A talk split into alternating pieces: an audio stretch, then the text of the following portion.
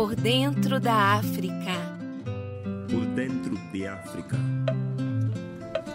Por dentro de África. Por dentro de África. Por dentro de África. Dentro da África. Por dentro de África. Por dentro da África. Por dentro de África. Por dentro de África. Por dentro da África. Podcast. Olá a todos, muito bem-vindos ao podcast do Por Dentro de África. O meu nome é Cláudia Leal, eu sou de Moçambique estou aqui com a Natália da Luz, o Alexandre Costa Nascimento e a Nayara, eles que são do Brasil. Somos estudantes de doutoramento em estudos africanos e, aliás, já tivemos a oportunidade de nos apresentar no episódio zero, que está disponível no site Por Dentro de África. Aqui vocês vão poder saber um pouco mais sobre nós, sobre os nossos percursos académicos e profissionais e também conhecer melhor este projeto. Este projeto que se inicia hoje, dia 25 de maio, Dia de África, e do qual temos como convidado Mateus Chabai, ele que também é de Moçambique e é estudante de doutoramento no SCTE.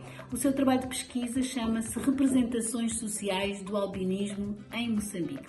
Boa tarde, Mateus. Fala-nos então um pouco mais sobre o teu trabalho. Boa tarde a todos. Trabalho na Zona Sul de Moçambique. Estou uh, docente da Universidade Pedagógica, eh, mas que agora houve uma divisão da, da Universidade Pedagógica em várias eh, outras e eu acabei ficando na Universidade SAB, eh, que abrange praticamente as províncias de uh, Gaza e Inhambane. Uh, portanto, estou cá para um doutoramento em antropologia. Quando fiz a minha candidatura em 2017, uh, decidi apostar nas representações sociais do albinismo, porque na altura que pretendia fazer a minha candidatura, estávamos no auge da perseguição, dos raptos, do, do esquartejamento e da venda de partes do corpo de pessoas com albinismo. E eu achei que era uma ocasião para estudar o assunto. Havia já alguma, algum trabalho jornalístico, sobretudo, reportagens, a dizerem que havia aquela situação de perseguição e também víamos, às vezes, é, julgamentos das pessoas envolvidas, os criminosos, é, eram julgamentos televisionados era possível ver os assassinos a dizerem, a contarem o que foi. Havia inclusive penas muito severas, como de 40, 60 anos de prisão, sobretudo na província de Nampula. E, mas tudo isto que acontecia é uma espécie de relatos sobre o albinismo. Eu então decidi fazer uma pesquisa, do ponto de vista administrativo criminal do problema, mas do ponto de vista de representação mesmo do próprio uh, albinismo. Eu nasci, cresci ainda hoje em Moçambique ouço isso, que os albinos não os albinos desaparecem, esse é um facto. E o que é que isso significa? Quer dizer, se há algum discurso uh, jurídico que diz, por exemplo, que os, uh, as pessoas com albinismo uh, discriminar, perseguir é contra os direitos humanos. Há uma outra pergunta que pode ser feita do ponto de vista de eh, do ponto de vista cultural, social, é será que há espaço para falar de direitos humanos para aquelas pessoas, ou seja, como falar de direitos humanos quando não se reconhece a humanidade da vítima. Esta foi a questão que foi suscitando esta pesquisa, que submeteu o projeto, que felizmente foi aprovado e foi ao trabalho de campo.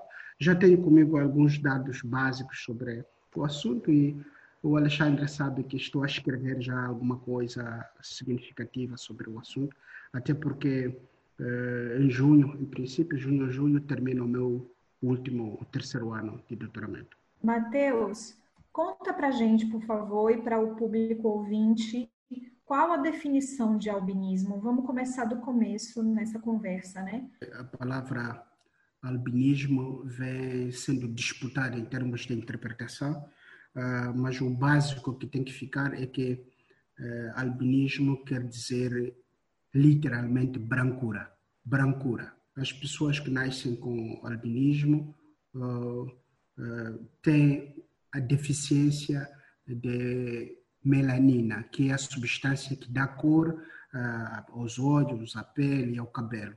Portanto, havendo este bloqueio que é genético, a pessoa nasce com essa aparência branca, porque não existiu a produção é uma incapacidade biológica de produção da melanina. E essa é uma questão que afeta uma grande parte da população moçambicana?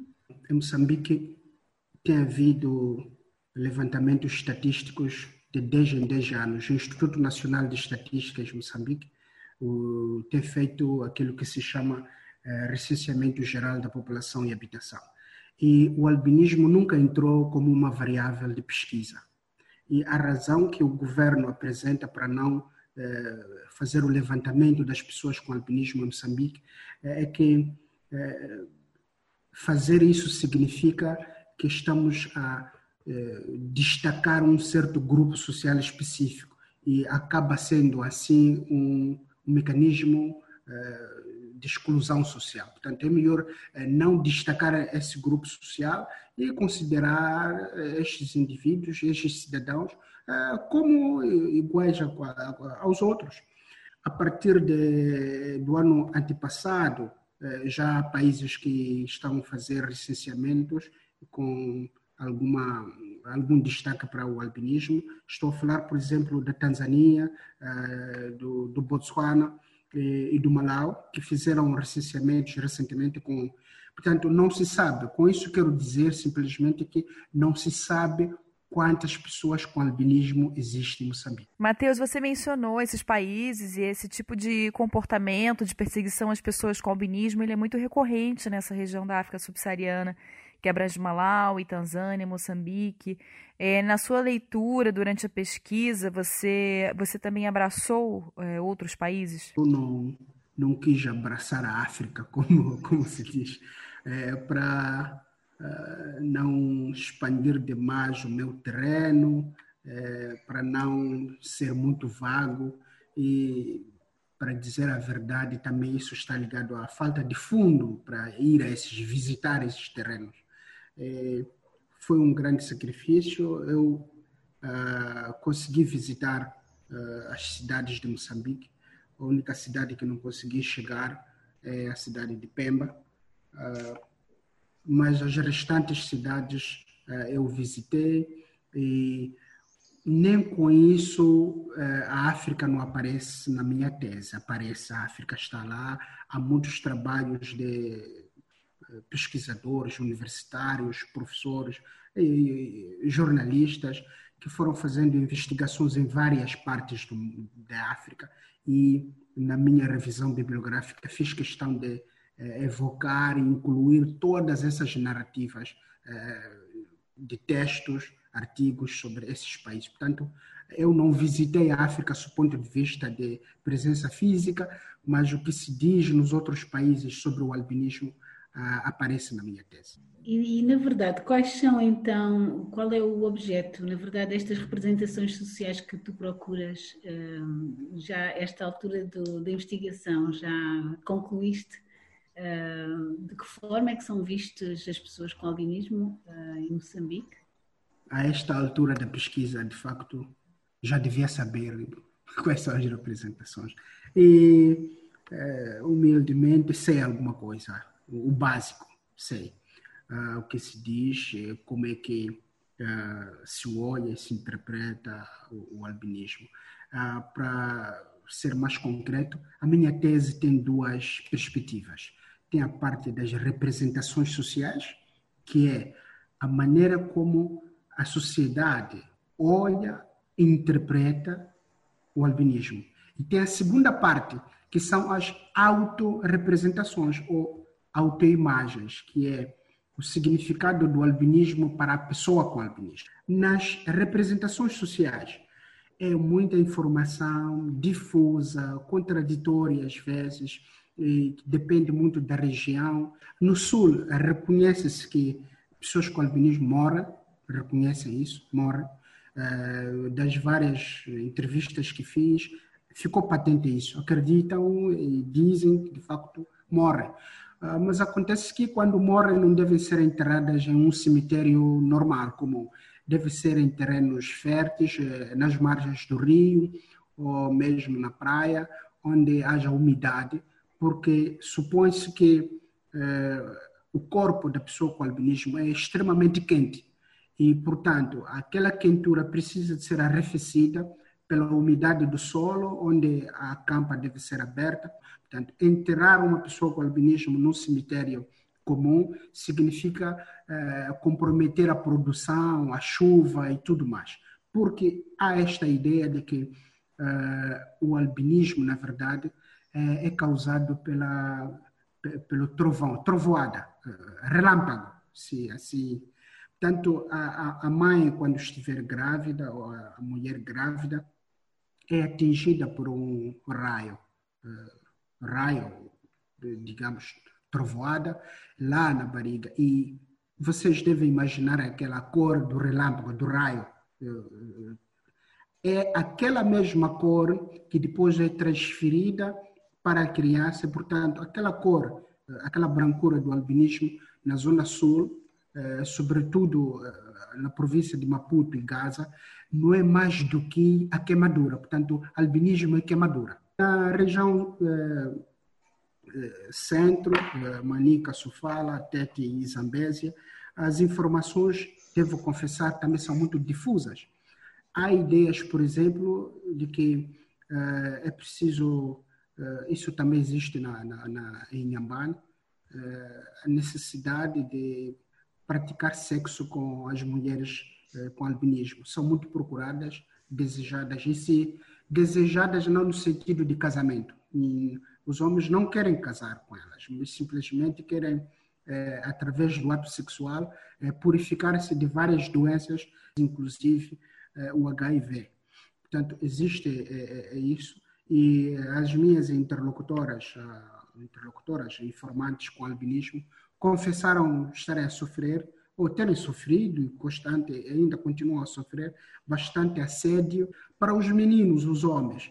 É, esta crença não, não, não, esta prática não existe. É, na parte norte, Nampula, é, muitos em Nampula acreditam na existência de acreditam que os albinos, as pessoas com albinismo, que não morrem. Isto é mesmo forte. Procurei saber das pessoas que defendem isso.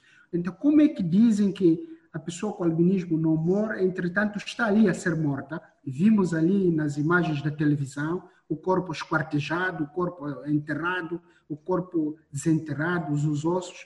Como é que explicam esta contradição? A explicação é que a, a morte provocada, eh, a morte provocada quer dizer assassinato, sim, é uma morte que a pessoa sofre, é provocada, mas eh, falando-se de uma morte natural, esta não ocorre, porque eh, quando essas pessoas estão eh, doentes ou morrem de alguma situação, há uma tendência de esconder essas pessoas.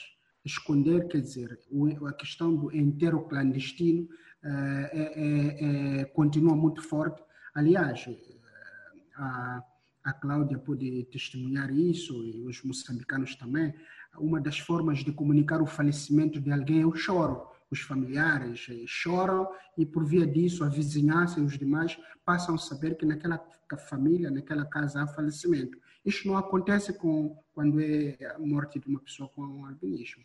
É, é um silêncio total, ninguém fala do assunto. Em Nampula há um detalhe que tem que ser sublinhado elas acreditam na existência de três tipos de pessoas com albinismo: os amarelos, os vermelhos e os brancos. Os amarelos, os vermelhos e os brancos. Dos, dos três tipos ou das três eh, tipologias, uh, só dois tipos é que moram, dois tipos de pessoas com albinismo é que moram, o, o, o, que são uh, os vermelhos e os amarelos. Os que têm o albinismo amarelo, o albinismo vermelho morrem. Os que têm albinismo branco não morrem. as pessoas com albinismo branco são as mais poderosas do ponto de vista de tratamentos para a riqueza, tudo o que se precisa. São as mais procuradas, mais requisitadas pelos curandeiros e, os demais. Com albinismo branco mor, a ideia é ocultar, porque há pessoas que de propósito houve um falecimento de uma pessoa com albinismo, de propósito viajam de locais muito distantes para simplesmente saber a localização exata da, da tumba, da campa, para à noite voltar e desenterrar e levar o, o corpo e vender para o mercado da bruxaria. Portanto, por isso que existe esta, esta crença, mito de que não morre, simplesmente para que as pessoas não apareçam para depois desenterrar à noite. E é, é muita coisa que, que, que, se acredita. Só estou a dizer os aspectos mais relevantes é, sobre os vários cantos e pontos de Moçambique. Uh, quando nasce um bebê com albinismo, primeiro é um espanto para a família, e depois é vergonha para a família, é vergonha no sentido de uh, muitas vezes olha-se para o albinismo, é uma outra crença, olha-se para o albinismo como punição uh, por alguma má prática, algum pecado que o pai, ou a mãe, ou o avô, ou pessoa uh, com vínculo sanguíneo com aquela criança, significa que é uma punição, e é por isso que geralmente essa criança é, é sacrificada, aquilo que chamamos de infanticídio. É, mata-se logo a nascença, a criança desaparece e fica entre os adultos o segredo, não se fala do assunto. Nas zonas urbanas, uh as pessoas com albinismo têm a possibilidade de ter mais, uh, mais tempo de vida, mais, mais os seus direitos respeitados? Uh, sim, uh, têm mais possibilidades de verem seus direitos respeitados por duas razões que eu sublinho aqui. A primeira razão é que grande parte das organizações que estão a, a trabalhar para a integração social de, deste grupo eh, de indivíduos estão instaladas na, nas cidades, sobretudo em Maputo. Eu fui ver eh, Maputo, pessoas com albinismo que vieram de Inhambane, de Gaza, de Sofala, de Nampula até, para Maputo, simplesmente porque as principais, só para dar um exemplo, em Maputo, há em Moçambique, há três organizações de pessoas com albinismo. Uh, temos a Movida, temos a DODS, temos uh, e essas três eh, organizações estão todas sediadas em Maputo. E quando há, por exemplo, campanhas de oftalmologia, dermatologia promovidas pela, pelo Hospital Central de Maputo, temos a organização, uma organização portuguesa que faz muita diferença em Moçambique, que é a Canimambo, quando recruta médicos daqui de Portugal para Moçambique para campanhas de oftalmologia, concentram-se em Maputo. E também lá é mais fácil serem eh, pressionados, estão mais próximos do governo.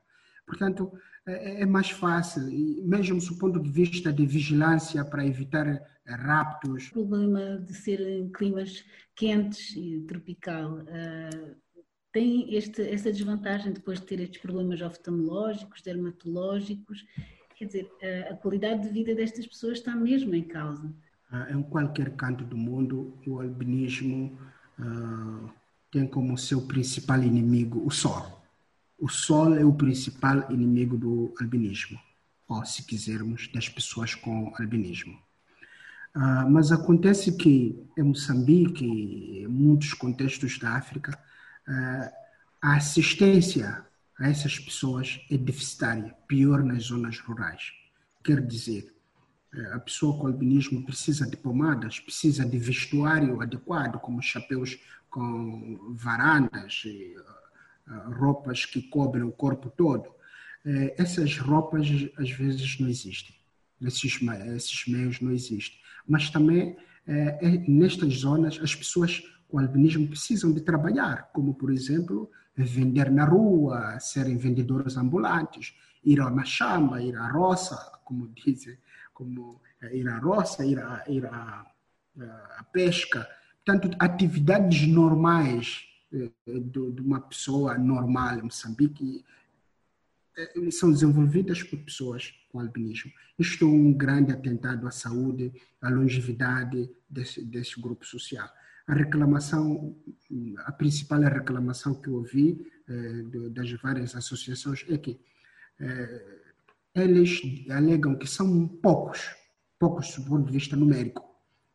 E, havendo vontade da parte do governo, é possível encontrar emprego para estas pessoas, mas não se trata de um emprego normal, um emprego em que haja, por exemplo, em que possam trabalhar na sombra, eh, sem exposição ao sol. É possível fazer isso. E diziam também que recebem mais apoios das organizações não governamentais do que eh, do governo. Essa atribuição do albinismo a esse fator espiritual isso gera também esse aumento dessa espécie de acomodação por parte do governo em relação a não tomar medidas específicas para abraçar o bem-estar da população com albinismo? Na minha rápida revisão bibliográfica sobre a situação em África, a perseguição às pessoas com albinismo acontece mais em períodos eleitorais Quer dizer, quem está envolvido nos, na, na, na, comercialização, na venda de eh, partes do corpo de pessoas com albinismo são geralmente pessoas com poder ou pessoas no poder. São governadores, eh, eh, administradores, ministros, deputados. Eh, só para citar o exemplo eh, dos raptos que aconteceram no, no, no, no Senegal, eh, nos Camarões, é, e mesmo na Tanzânia. Esses raptos acontecem simples, ou, uh, predominantemente em períodos em que vários políticos estão em campanha para ver a reeleição. Se vocês forem a verificar a, os dinheiros que estão envolvidos no aliciamento e na venda das partes do, e órgãos de pessoas com albinismo são dinheiros muito é, avultados. Fala-se, por exemplo, de 75 mil dólares. 75 mil dólares. Não é uma pessoa qualquer que tem esse dinheiro para pagar.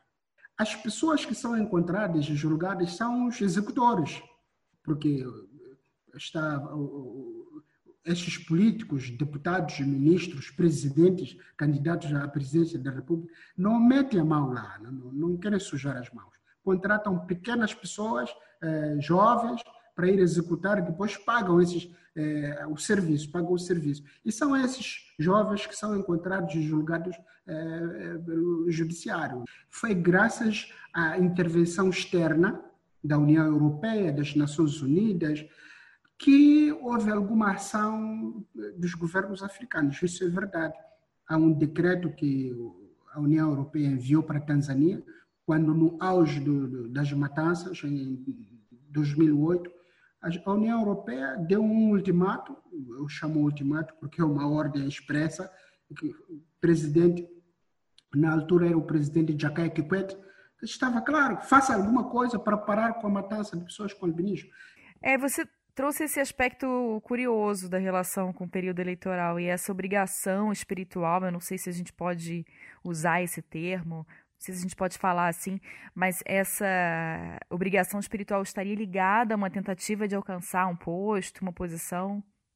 Existem partes específicas da pessoa com albinismo e que cada parte tem uma função específica.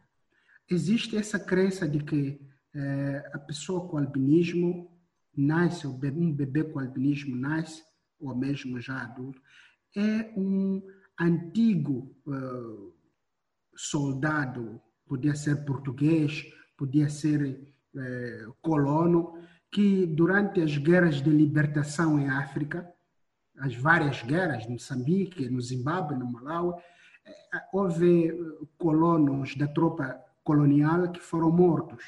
E que, quando nasce uma criança com albinismo, significa que há uma reencarnação do espírito de alguém, de um soldado morto, eh, branco que morreu e que agora reencarnou-se num bebê e saiu. Quando se olha a pessoa com albinismo, não se olha como eh, este direito, direitos humanos, estamos diante de um humano. Não, não estamos diante de um humano eh, para muitas das comunidades. Não, está-se diante de uma figura fantasmagórica, mítica, misteriosa. Houve pessoas com albinismo que se deram bem na vida e que são também pessoas que lutam pela causa, uh, pessoas ligadas à música, à política, que se instruíram e que tentaram acabar com esses estereótipos, essas crenças e esses mitos. Moçambique uh, temos exemplos de facto, eh, não só em Moçambique, no meu contexto, no meu terreno, temos,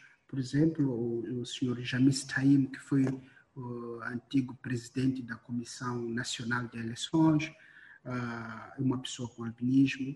Temos o Ali Fak, uh, o músico de Nampula, uh, que é uma pessoa com alpinismo, que está ali, faz, dá o seu contributo à sociedade, mostra que as pessoas com albinismo podem e são capazes. É, você é um moçambicano, investigador que tem um estudo ligado ao seu país e eu queria saber uma coisa. É, você saiu de um lugar de observador é, para o lugar de uma pessoa que produz conhecimento, que multiplica informação. É, e o que, que te moveu nessa, nessa pesquisa sobre o albinismo em Moçambique?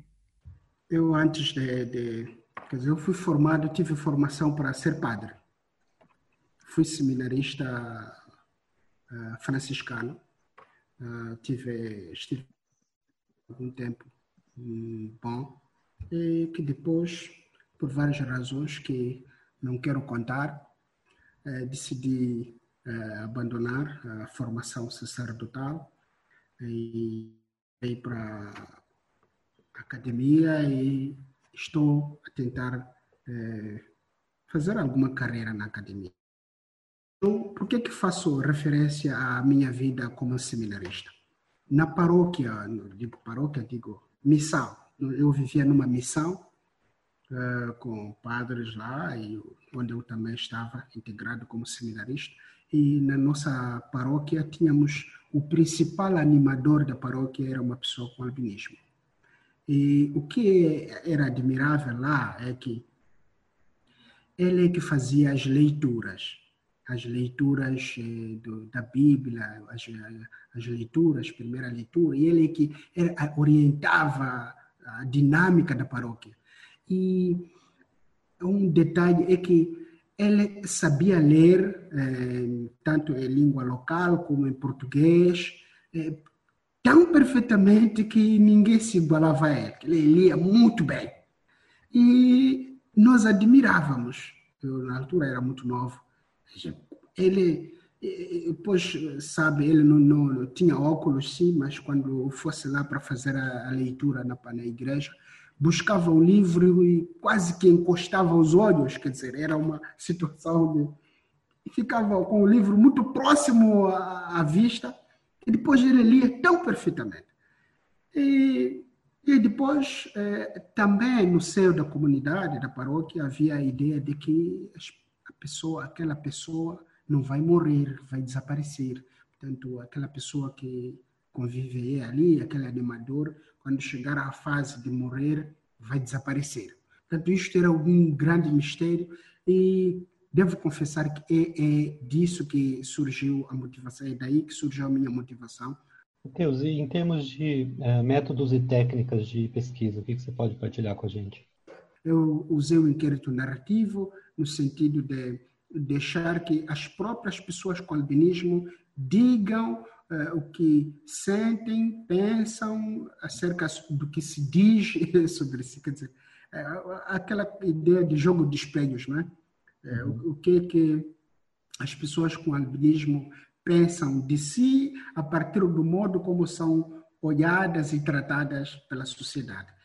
Portanto, usei o inquérito narrativo como estratégia de eh, de metodologia, de metodologia e que também uh, é um método muito bom porque eu como pesquisador simplesmente reduzo o meu poder sobre a informação. Como foi feita a escolha dos entrevistados ou contato? Como é que isso foi foi feito? Na ida a campo, né? É, chegava na, na, numa vila, procurava individualmente ou Primeiro tinha aqui no chefe, pediu uma, ali explicar o que estava a fazer. Conta, conta um pouquinho para a gente assim, o, o procedimento mesmo do, do, investigador de campo. Como é que isso ocorre? Meu, o meu tema, como vocês sabem, é, é, é, trabalhar com pessoas com albinismo. É um grupo social é, em risco e qualquer abordagem a essas pessoas, qualquer contato com essas pessoas é um risco terrível. Por quê? Eu podia ser confundido com um raptor. Eu podia ser confundido com um raptor. Eu podia é, ser linchado pela população. Eu podia ser preso pela polícia. Eu podia não ser correspondido pela pessoa que, a quem quero é, entrevistar, podia não ser correspondido. Portanto, houve toda uma precaução nesse sentido, porque eu tinha medo. Fui ao terreno, tinha medo, sabia de, do, do, risco que corria é, em fazer isso. Por isso, a primeira medida que tomei foi de pedir eh, credencial, um documento oficial da Polícia da República de Moçambique. A segunda coisa que fiz foi, eh, em vez de abordar as pessoas individualmente, fui pelas lideranças, no sentido de o presidente da Associação de Pessoas com Albinismo, conversando com ele, o presidente ou vice-presidente, conversar com a pessoa de referência e ser essa pessoa de referência a comunicar ou dar contato de pessoas. Será dizer, olha, há uma pessoa que está a precisar de conversar consigo, uma pessoa assim, credível, e ele está a estudar. Portanto, não abordar diretamente as pessoas, mas usar contactos é, de pessoas conhecidas. E, e a outra estratégia foi de não ir para o interior. Eu trabalhei nas cidades. A partir do momento em que as, as perseguições se intensificaram em Moçambique, muitas pessoas com albinismo saíram das zonas rurais para as cidades. Por razões diversas, a busca de segurança, a busca de assistência nos hospitais de referência, que infelizmente estão nas cidades, e nem em todas as cidades, nas cidades principais, Nampula, Beira, Maputo, Matheus, você falou dessa mobilidade, desse deslocamento de uma região para outra, e as pessoas com albinismo, elas acabam passando por esse período de uma maneira mais intensa, é, digo, elas têm uma necessidade maior é, de se deslocar em Moçambique para que elas possam se sentir mais seguras? Eu chamei isso na minha, no meu texto que estou a escrever, chamei isso de êxodo rural. êxodo rural no sentido de as pessoas estão a sair do, do, das ruralidades para as cidades em busca de segurança. Uh, mas também não fizeram apenas a saída. Houve também o fortalecimento das associações. Houve mais associações. E há um informante de Nampula que, com albinismo, que não disse-me que nunca aceitou fazer parte de nenhuma associação porque ele vê isso como um isolamento, estamos a, a fugir do campo, estamos a dizer que a sociedade nos exclui, mas também nós estamos a criar agrupamentos nos excluindo da, da, da sociedade. Portanto, é uma autoexclusão. Mateus, tens tido a possibilidade de ir publicando alguns dos resultados do teu, da tua investigação Há também a possibilidade de participares em seminários que aconteçam no seio das universidades moçambicanas para ir discutindo o tema? Eu, felizmente, ah, quando estava em Moçambique, no, calhou que houve celebração ah, do dia 13 de junho, Dia Internacional de Consciencialização do Albinismo.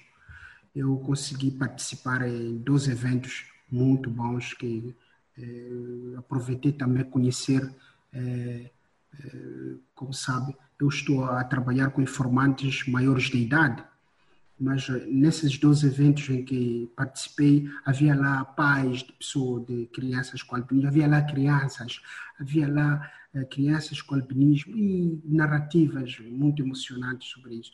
E eu participei uh, nesses eventos em Maputo, participei nesses eventos na Beira, tive a possibilidade de publicar algum artigo. Infelizmente não foi em Moçambique, foi a partir de um professor que também tem muitos trabalhos sobre o albinismo. E esse professor, quando eu queria um texto que ele escreveu, ele disse-me que ele forneceu meu texto, depois se eu quisesse publicar algum artigo, deveria entrar em contato com ele. Foi o que fiz e consegui publicar lá um artigo cujo título é Discriminação e Perseguição às Pessoas com Albinismo, uh, como falar de direitos humanos quando não se reconhece a humanidade das vítimas. E consegui é, enviar lá o texto, o professor leu, deu os seus colegas, felizmente tive a aprovação e o texto, houve há pouco uma conferência uh, na Alemanha sobre isso, e a coletânea que houve nessa conferência, está lá o meu artigo. Infelizmente, eu não tive o link, nem o, o texto. O professor fez questão de fotografar a parte do, do meu textinho e mandou para mim. Está aqui, Mateus. Epá, eu eh, fiquei feliz, mas não, não, ainda não tenho o texto, basicamente.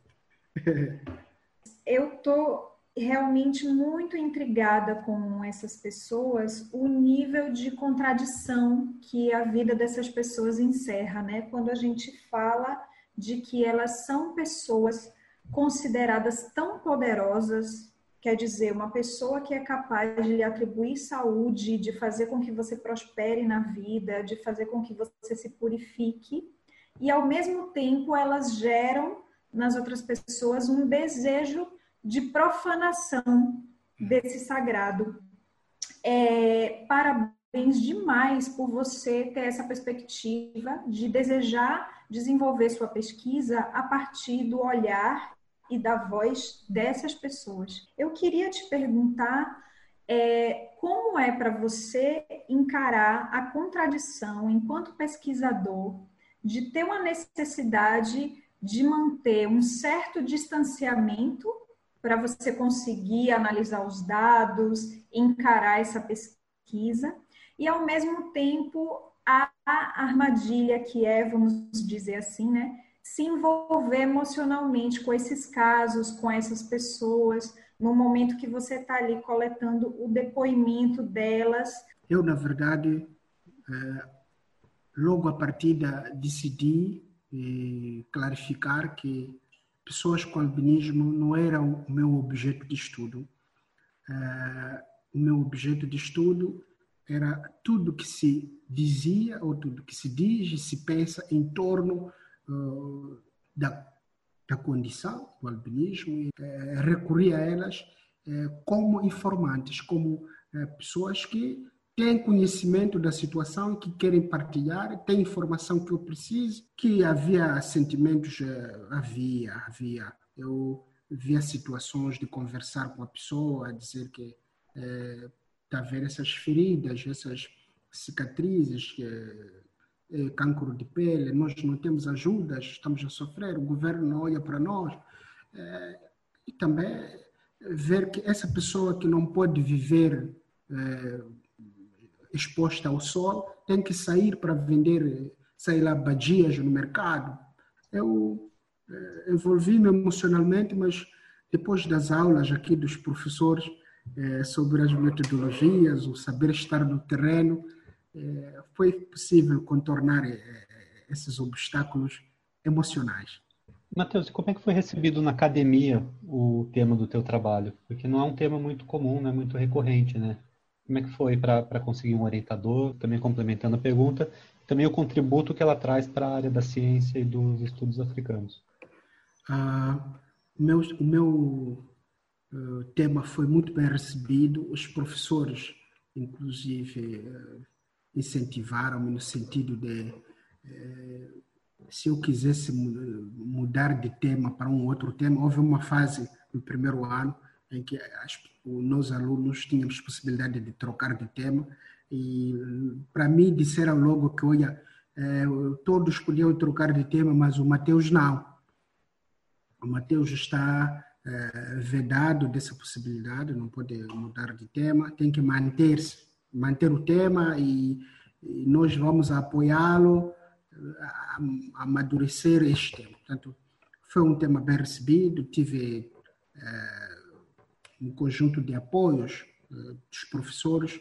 É só ver a minha apresentação de, de validação de projeto, houve muitos professores que lá estiveram para poder eh, ouvir eh, mais ou menos, quer dizer, há pessoas que em pleno século XXI estão sendo caçadas e mortas como animais. Como é que é isso? Ah, as pessoas dizem que as pessoas com albinismo não morrem. Como é que é isso? Portanto, há muita curiosidade da parte do, da, da, academia, da parte dos professores, de colegas que querem saber disso. É, o contributo sobre na área de estudos africanos é mesmo de sabermos que é, estamos a falar de nós. É, o albinismo diz respeito a nós. Quem pensa sobre esse, essas crenças, quem tem essas crenças, tudo isso somos nós.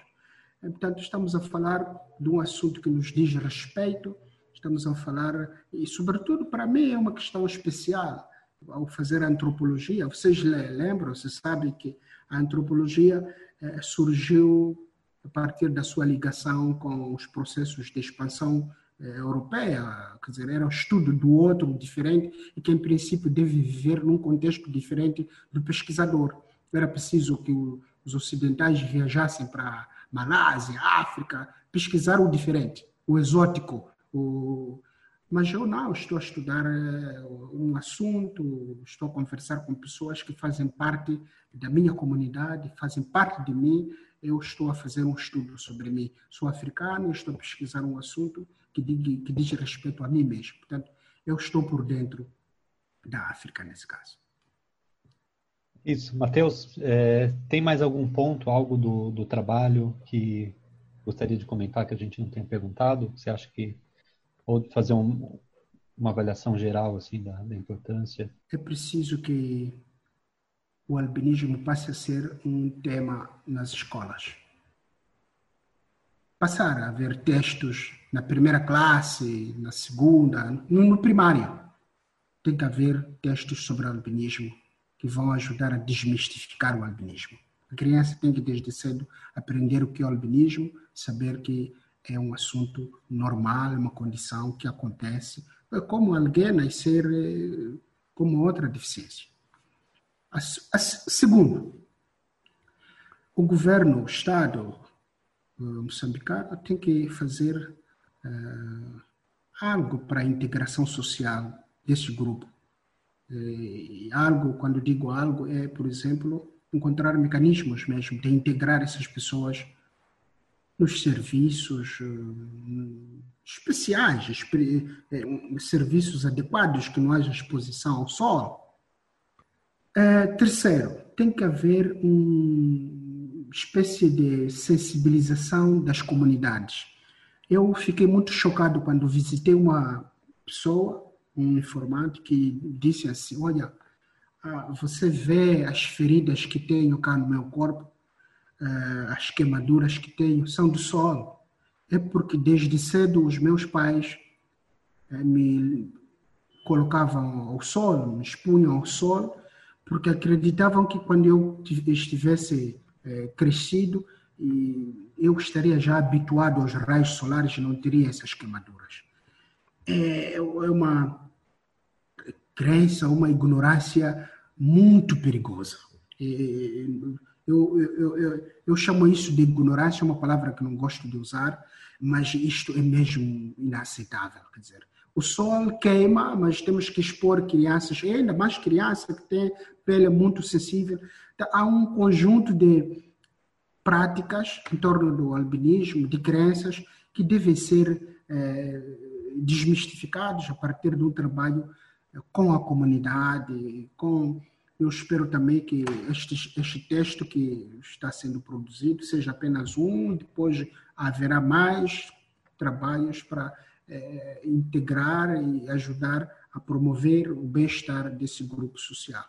E, em último lugar, eu rezo que é, o governo, o Estado moçambicano, finalmente inclua ah, no, na estatística ou no recenseamento, no levantamento estatístico da população de Moçambique, inclua eh, dados relativos às pessoas com albinismo. É preciso saber quantos são, onde estão, o que fazem, como vivem, que níveis de escolaridade chegam. Sabemos que muitos têm problema de visão, têm dificuldades de, de ler escrever. Que, até que níveis vão, que dificuldades têm. Portanto, isto tem que aparecer nas estatísticas. Eu gostaria de agradecer muitíssimo ao Matheus por estar aqui com a gente hoje compartilhando isso tudo. E para inaugurar o nosso bloco de dicas culturais, vamos falar de Lazarus Chiwandali. Ele é cantor, toca banjo. Lazarus é do Malawi, país ali juntinho de Moçambique. A história desse artista, que é ativista pelo direito das pessoas com albinismo, gerou um documentário que leva o nome do cantor. Graças a esse documentário e graças ao talento de Lazarus, ele gravou em 2019 seu primeiro álbum, Stomp on the Devil. Quem está me ouvindo e deseja sugerir algum artista ou mesmo grupo de qualquer linguagem artística, manda um e-mail para mim com suas sugestões no nayaraHomem@pordentrodafrica.com, que eu vou amar divulgar cada vez mais a produção de arte e cultura em África. Cláudia, é com você. Obrigada, Nayara, por esta sugestão cultural. É bom saber que a cultura e as artes estão na linha da frente para nos alertar e sensibilizar sobre esta problemática. Estamos mesmo, mesmo na reta final, mas não me vou despedir sem antes vos deixar aqui um provérbio africano. Aliás, os provérbios, que são este imenso repositório de sabedoria, desempenham um importante papel social na transmissão do conhecimento em África. O provérbio deste episódio vem da Libéria e diz. Quando um velho homem morre, uma biblioteca queima-se no chão. Se tiver algum provérbio da sua terra, da sua cultura que queira partilhar connosco, pode fazê-lo enviando-nos pelo e-mail contacto arroba pordentrodafrica.com ou pelas redes sociais. É um forme o seu nome, a sua idade e o seu país de origem nós teremos muito prazer em divulgar aqui também. E agora sim, foi um prazer receber-vos. É com muita pena que nos despedimos, mas muitos outros programas virão e nós estaremos aqui para, para vos receber.